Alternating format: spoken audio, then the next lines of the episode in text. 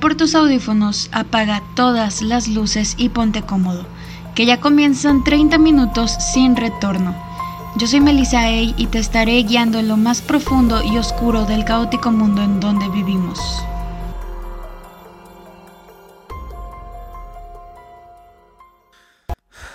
Mi nombre es Héctor Leal y el día de hoy te traigo dos historias de miedo que te van a tener los pelos de punta, que no vas a poder dormir, que no vas a poder ni siquiera respirar, que no vas a... Ok, ya voy a empezar de una vez por todas. Hace muchos años, en el pueblo de San Sebastián, Chimalapa de los Reyes La Paz, en Estado de México, sí Estado de México, había un joven matrimonio de escasos dos años de casados y con un bebé de casi el año de vida. El pobre hombre trabajaba de sol a sol muy lejos en el Distrito Federal y casi no dormía porque se paraba temprano y llegaba tarde.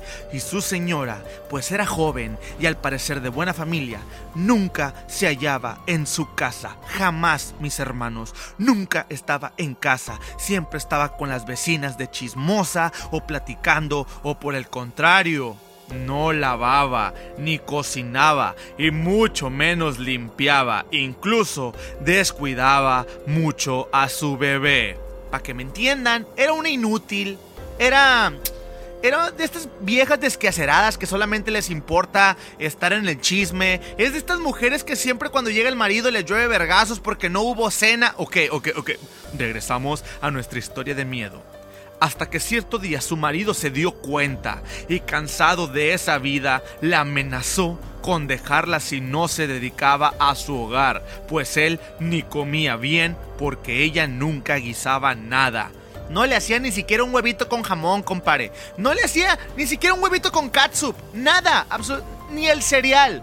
No le echaba cereal a la leche ni la leche al cereal. O sea, horrible, horrible. Comía de lo que le daban las vecinas. Imagínate. ¿Qué tan, qué tan suata tuvo que haber sido la morra para que no... Bueno. Resulta que el marido cambió de turno a la noche y llegaba a dormir por las mañanas, teniendo la esposa que hacer los quehaceres por la tarde para no despertarlo. Sin embargo, por no querer abandonar las tardes con sus vecinas, decidió que dedicaría las noches para realizar las labores del hogar. Cierta noche, después de varios meses, a la una de la mañana, le tocaron tres veces la puerta y ella pensando que era su marido, pues se apresuró a abrir porque dijo, en la madre no, no he hecho el aseo, no he hecho nada y ya llegó mi marido, ¿qué está pasando? Pero no era nadie. No, no era nadie. Hasta que a la tercera noche seguida, le tocaron de igual forma y al abrir vio una peregrinación de aproximadamente 30 personas y el que venía al frente le pidió de favor un vasito con agua. Eran fechas de noviembre y este tipo de peregrinaciones son comunes por allá. Después de beber el agua, el hombre hizo una pregunta. ¿Sabías que si barres en las noches y sacas la basura a la calle, echas tu suerte y tu fortuna a la misma, y si haces quehaceres a altas horas de la noche, atraes a ciertas fuerzas porque son horas activas, pero no para los vivos. Y ella pensó, ¿a ti qué chingados te importa? Tú tómate tu agua. No, no es cierto. Ella pensó, ¿cómo sabes lo que hago? ¿Y por qué te metes en mi vida? ¿Qué te pasa, Nako? Todavía de que te doy agua, vienes a decir, o sea, ¿tienes cámaras adentro de mi casa o qué? Ok, no dijo eso, eso estuvo de más. Pero fue en ese momento en el cual aquel hombre se dio la vuelta, pero antes de irse exclamó, Buena mujer, vamos muy lejos y tendré que regresar de nuevo. ¿Podría guardarme algo, por favor? No lo abra por nada del mundo, solo espere a que yo regrese dejando un pequeño bulto, lo que fuera estaba envuelto en unas cobijas y lo dejó al lado del zaguán. O sea, no le tomó importancia. Se fueron, ella se quedó pensativa, pero pues ya, hasta ahí quedó. Así pasaron días y después de ser exacto, no de 8, no de 10, al día 9, volvieron a tocar la puerta tres veces y esta fue de una manera mala. Así, con una mala cara. Me están tocando la puerta a la una de la mañana. Dejen dormir, por Dios. Entonces, ella va a abrir de mala gana la puerta. ¿Y cuál fue la sorpresa al ver que allí estaba nada más y nada menos que la misma peregrinación, solo que ahora el viejo aquel con el cual platicara en aquella ocasión tenía un semblante frío y tétrico, el cual por la pobre luz de las velas no lo notó muy bien, hasta que éste le dijo que venía por su encargo y que se lo tenía que llevar como castigo a las desobediencias de la madre. Ella no entendía nada, pues el encargo era algo envuelto en una cobija y no lo había tocado ni movido del lugar desde aquel día, hasta que escuchó a su bebé llorar.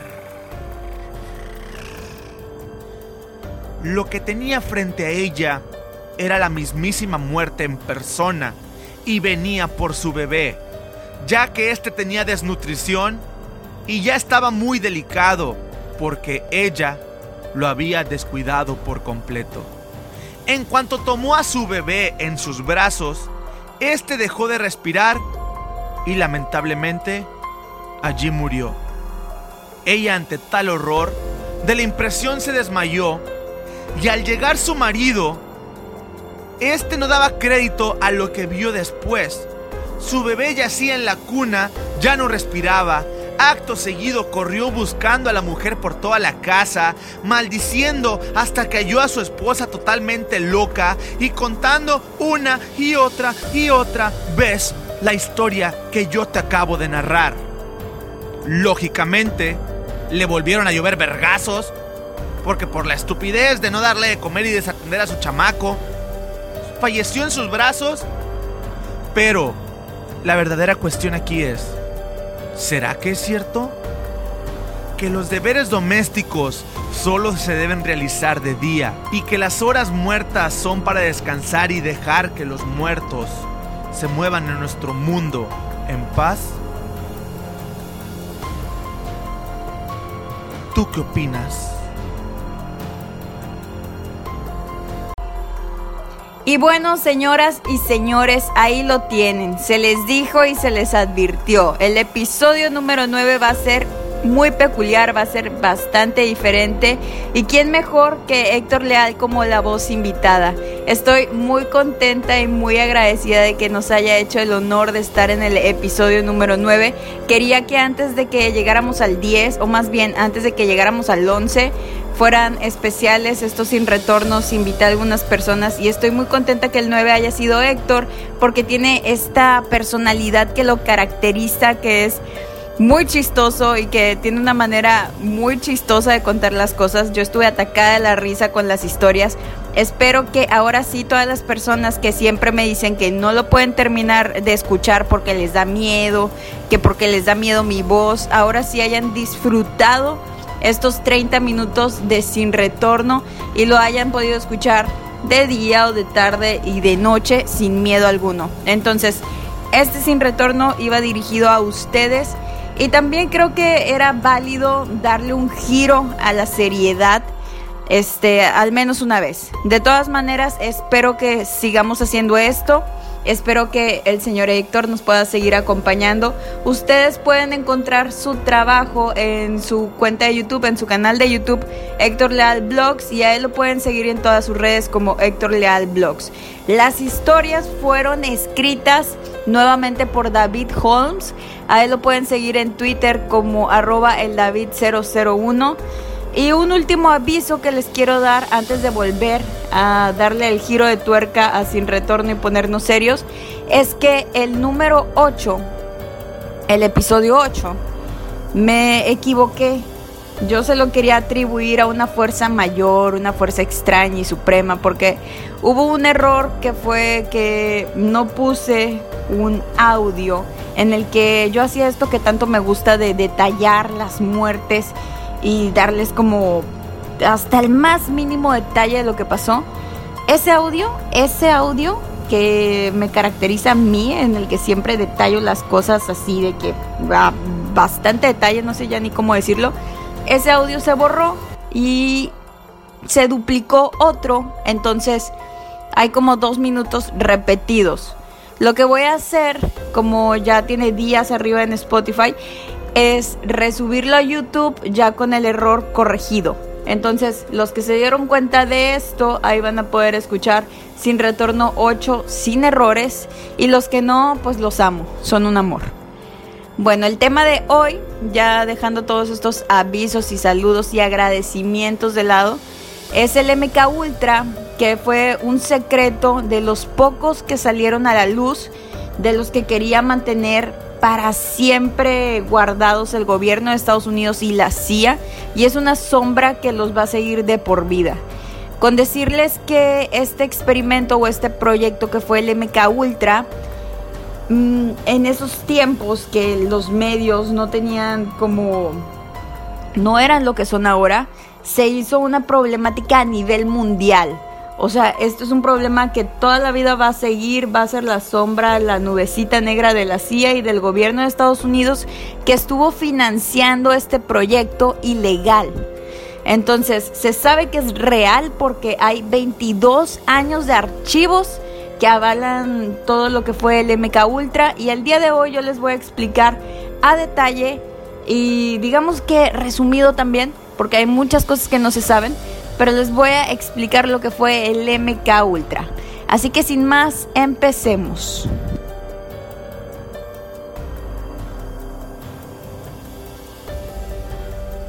Hoy vamos a hablar solo un poco de lo que fue el proyecto secreto conocido como MK Ultra, un programa de control mental de la CIA. Este proyecto es secreto o era secreto por su naturaleza ilegal, ya que la base del programa era la experimentación con humanos sin su conocimiento. El MK Ultra es de los secretos más grandes que han podido ver la luz, y a pesar de que se encontraron suficientes documentos y archivos que revelaban algunas prácticas, está claro que nunca conoceremos el 100% de todo lo que pasó y la duda de que sigan experimentando en la actualidad con humanos en secreto permanece latente. Este proyecto estaba destinado para ser usado en interrogatorios y torturas con la formulación de sustancias que debilitarían a una persona y quebrantarían su moralidad para que confesara o se portara e hiciera lo que le indicasen. De alguna manera era que el sujeto o persona expuesta perdiera su voluntad. Este programa fue creado por la División de Inteligencia de la CIA y el Cuerpo Químico de Operaciones Especiales de Estados Unidos. Para sus experimentos secuestraban ciudadanos americanos y canadienses. Muchas veces eran vagabundos, prostitutas o personas de paso que no serían buscadas o extrañadas. Esto era para no correr ningún riesgo de que de repente estuvieran desapareciendo personas, aunque como sabemos en Estados Unidos es el lugar donde más personas desaparecen a diario. Y de hecho más específicamente son niños en grandes cantidades los que ya nunca más se vuelven a ver. Se usaban en cada experimento distintas drogas, prácticas y torturas. La finalidad era alterar las funciones cerebrales de la víctima a veces se les administraba LSD en dosis muy elevadas, entre otros muchos productos químicos. Se practicaba con ellos la hipnosis, la privación sensorial, la privación de sueño, el aislamiento y una increíble cantidad de torturas, abusos sexuales y abusos verbales. La CIA y el gobierno de Estados Unidos nunca se libraron del escándalo mundial que hasta la fecha ha significado el MK Ultra. Muchas cosas no se saben a detalle, pero hoy les mencionaré algunos de los experimentos más terribles que se realizaron durante los 22 años que fue la duración de este atroz proyecto. Les tengo que mencionar también, antes de entrar a ver algunos experimentos que hicieron en el MK Ultra, que se sabe que en estos experimentos muchas veces había cirugías de por medio y mutilaciones también. Y que en su mayoría se buscaban además zombificar a la víctima. Los experimentos se hacían a personas sin importar su género, sin importar su edad e incluso se supo que llegaron a usar hasta mujeres embarazadas. En algunos casos se encerraba a una persona en un cuarto oscuro y se le estimulaba con gases para mantenerlo despierto. A veces en estos cuartos también encerraban a más personas juntas y esto lo hacían regularmente más de 15 días. Eh, tipo, no sé si llegaron a escuchar del experimento ruso del sueño, era una práctica más o menos similar en la que las víctimas de esto terminaban arrancándose pedazos de piel e incluso músculo para comerse a sí mismos. Está claro y no lo tengo que decir que las personas usadas para estos experimentos estaban destinadas a perder la cordura y la voluntad para no volver a recuperarla. Otras personas simplemente pues los dejaban morir. Lo cierto es que pues no, sabemos ya si era mejor morir o era mejor quedar como quedaron estas personas porque hay muchas personas sobrevivientes a esto pero fueron afectadas de una manera casi en un 100%. Digamos que nunca volvieron a ser la persona que eran. Lo cierto es que una vez que llegabas ahí, o sea, una vez que ya eras secuestrado, una vez que ya eras parte de esto, ya no había manera de volver ni vivo ni siendo el mismo. Otro experimento que practicaban mucho era aplicar inyecciones de LSD y otros químicos directamente en el torrente sanguíneo sin dejar que los efectos pasaran, inyectando a la víctima con estas sustancias todo el tiempo. O sea, inmediatamente que se te pasaba el efecto o que estaba por pasar el efecto, ya te estaban inyectando de nuevo. No dejaban que tu cuerpo, digamos, descansara o se lograra recuperar de, de las sustancias químicas. Esto empezó como un proyecto para que los enemigos del gobierno confesaran mediante torturas eh, planes que tenían, etcétera. De hecho, todo empezó como, como hacer que una persona confesara por medio de torturas, pero luego fue como elevándose al grado que empezaron a fabricar sustancias.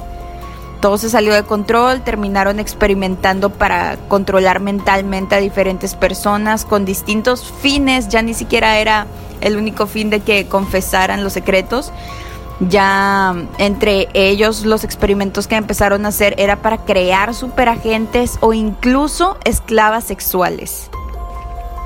Se hablaba también de cómo era mejor controlar niños, así que reclutaban niños con historiales de abuso, niños huérfanos y maltratados que nadie buscaría, aunque también había familias muy poderosas de la élite y del gobierno que concebían niños con el único propósito de que fueran controlados mentalmente para algún fin extraño que ellos tuvieran. Cisco Weller es un ejemplo de lo anterior, es una sobreviviente al MK Ultra y ha sido entrevistada en, en, pocas ocasiones, pero hay un registro de sus entrevistas. Ella ha hablado sobre las técnicas de la creación de desórdenes psiquiátricos como el de personalidad múltiple, así como el sometimiento de las personas para crear esclavos difíciles de detectar. Cisco era parte de una familia Illuminati, se dice que sus padres eran parte de de este grupo, que su papá de hecho era como un masón, y sus padres la habían concebido para usarla en experimentos. Ella actualmente es escritora y se dedica a ayudar a las víctimas del control mental, los sobrevivientes, a ayudar a su recuperación. A Cisco se le, se le empezó a condicionar por medio del, de trauma desde que estaba en el útero. Recordemos que su vida fue planeada con este único fin. El padre de Cisco además estaba involucrado con la CIA y el grado de masonería que tenía era 33, que es muy elevado. Y su padre también fue su programador principal. A ella la estaban programando para ser una esclava sexual y para ser ofrecida a miembros de la élite y el gobierno. Esto también era como para ir escalando posición en la masonería y que su familia tuviera como un rango más elevado. Entonces ella fue concebida nada más para satisfacer los deseos sexuales de gente de poder. Cisco es una de las pocas personas que puede salir a hablar a pesar de todas las veces que ha sido amenazada por esto, puede dar su testimonio de lo que fue haber eh, sido un material de experimento del gobierno y que las personas que debían protegerla fueran las que hubieran planificado todo esto alrededor de su vida. Hay muchos más ejemplos de personas que no corrieron la misma suerte. Ella tiene un ella escribió un libro y ella puede dar entrevistas y puede hablar, pero hay personas a las que envenenaron tanto o dañaron tanto con químicos que perdieron no solamente la voluntad, sino la capacidad de razonar, de ser un humano normal. Entonces, mucha gente sufrió por esto, mucha gente sigue demandando y sigue en luchas con esto. Y un dato más que les quería dar al respecto y alrededor del MK Ultra es que la serie de Stranger Things está basada en el MK Ultra. Esta serie la hicieron en base de esto, pero yo creo que en un punto, en un punto se perdieron y empezaron a hacer más cosas. Pero cuando inició la serie, la, se trataba de que fuera a base del MK Ultra y por eso los niños que secuestraban eh, y Leven que era pues programada por su propio padre y era un poquito de esto. Ya después, en, en, conforme pasaban las temporadas, se fueron metiendo en un rollo más de, de monstruos de otra dimensión, etcétera. Pero esto inició en base al MK Ultra y me parecía, me parecía muy importante compartirlo. Cuando recién salió la serie y yo me enteré de que iban a hacerla eh, como tratando de hablar del MK Ultra, me pareció increíble. Y ya en la segunda temporada se perdió eso y dije, meh. Pero bueno, solo quería agregar ese pequeño como random fact para que lo tuvieran en cuenta. Y otra cosa, esto no se les olvide, fue 100% real. 100% real. Eh, la CIA y el gobierno hicieron todo para desaparecer la información y por esa razón es por la que no vamos a conocer tantos detalles que se perdieron en archivos que intentaron destruir, pero no podían destruir todo. Entonces, lo poquito que quedó es lo que nos da la información que tenemos hoy. Y es muy lamentable pensar que sigan pasando estas cosas, porque era muy importante para el gobierno hacer estudios y lo hemos visto en muchas culturas y en muchos países cómo el humano sirve para experimentar y para ver qué tanto aguanta, qué tanto soporta. Más tarde o en otros episodios de Sin Retorno vamos a hablar de otra clase de experimentos con humanos que han hecho que son igualmente atroces y desgarradores y que tienen como fines pues otras otro tipo de prácticas.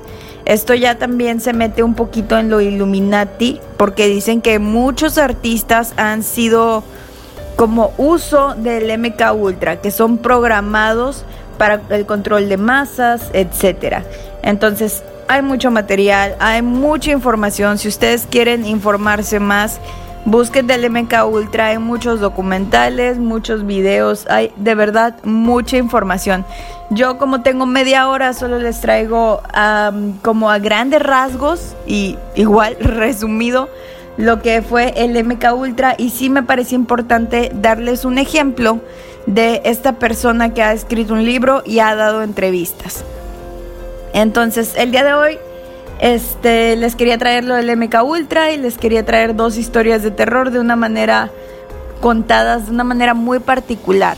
Así que ya acabamos el tema del MK Ultra resumido hoy y los dejo otra vez con Héctor Leal y con la segunda historia paranormal de Sin Retorno número 9.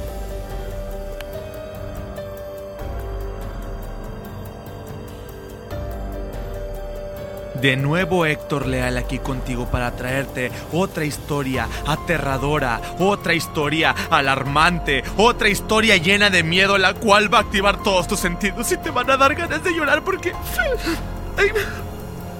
Ok, dejémonos de payasadas. Vamos a situarnos en la ciudad del sol. No, no me refiero a Miami, porque ya tú sabes que todos los reggaetoneros dicen Miami, la ciudad del sol. No, Hermosillo, Sonora, tierra de percherones. Fíjate que cuando yo comí percherones me dio diarrea. Ok, no estamos hablando de cosas personales. Donde la leyenda del casino del diablo continúa viva en todo el estado.